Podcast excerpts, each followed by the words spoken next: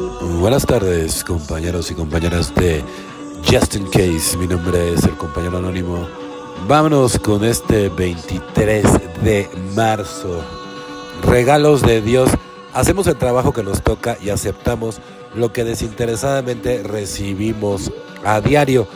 Texto básico, página 55. Nuestra relación con un poder superior es una calle de doble dirección.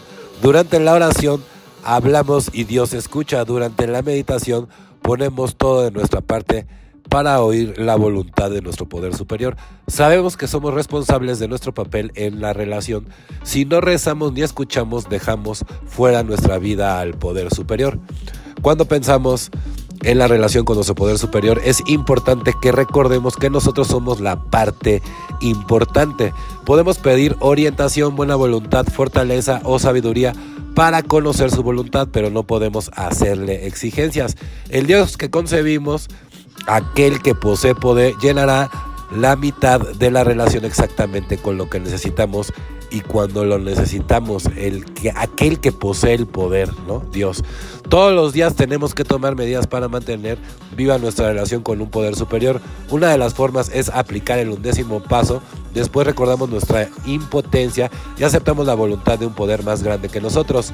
Solo por hoy, en la relación con mi poder superior soy la parte impotente. Hoy, sin olvidar quién soy, aceptaré humildemente los regalos del Dios que yo concibo, evidentemente, ¿no? O sea, esta relación con el poder superior es como que lo más importante, ¿no? O sea, siempre lo tienes que tener como lo más importante, porque Él es el único que siempre ha estado ahí apoyándote en todo. Y cuando, cuando tú has sentido que ni siquiera está contigo, es porque te está cargando.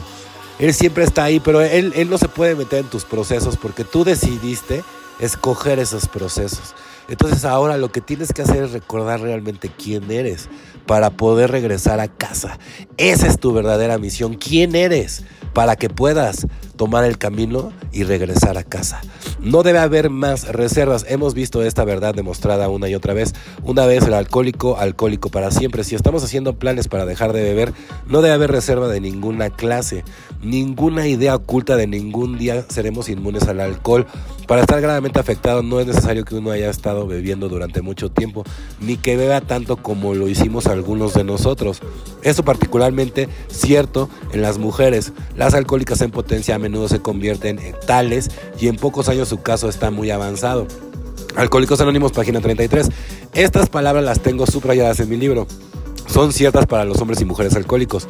En muchas ocasiones yo he abierto mi libro en esta página y he reflexionado sobre este pasaje. Nunca tengo que engañarme a mí misma recordando mis veces diferentes mis maneras de beber o creyéndome curada. Prefiero pensar que si la sobriedad es un regalo de Dios para mí, entonces mi vida sobria es mi regalo para Dios. Espero que Dios esté tan feliz con su regalo como yo estoy con el mío. Pues evidentemente, ¿no? Pues sí, porque la sobriedad, ¿no? ¿Qué es, ¿Qué es lo que te está regalando Dios? La sobriedad. Lo intentaste de mil maneras y depositaste tu vida y tu voluntad en manos de un poder superior, ¿no? Y claro que Él está feliz con su regalo. ¿Pero por qué? Porque tú eres el que está feliz y, si tú eres feliz, Dios es feliz. Bueno, compañeros y compañeras de Justin Case, una disculpa porque ando enfermísimo.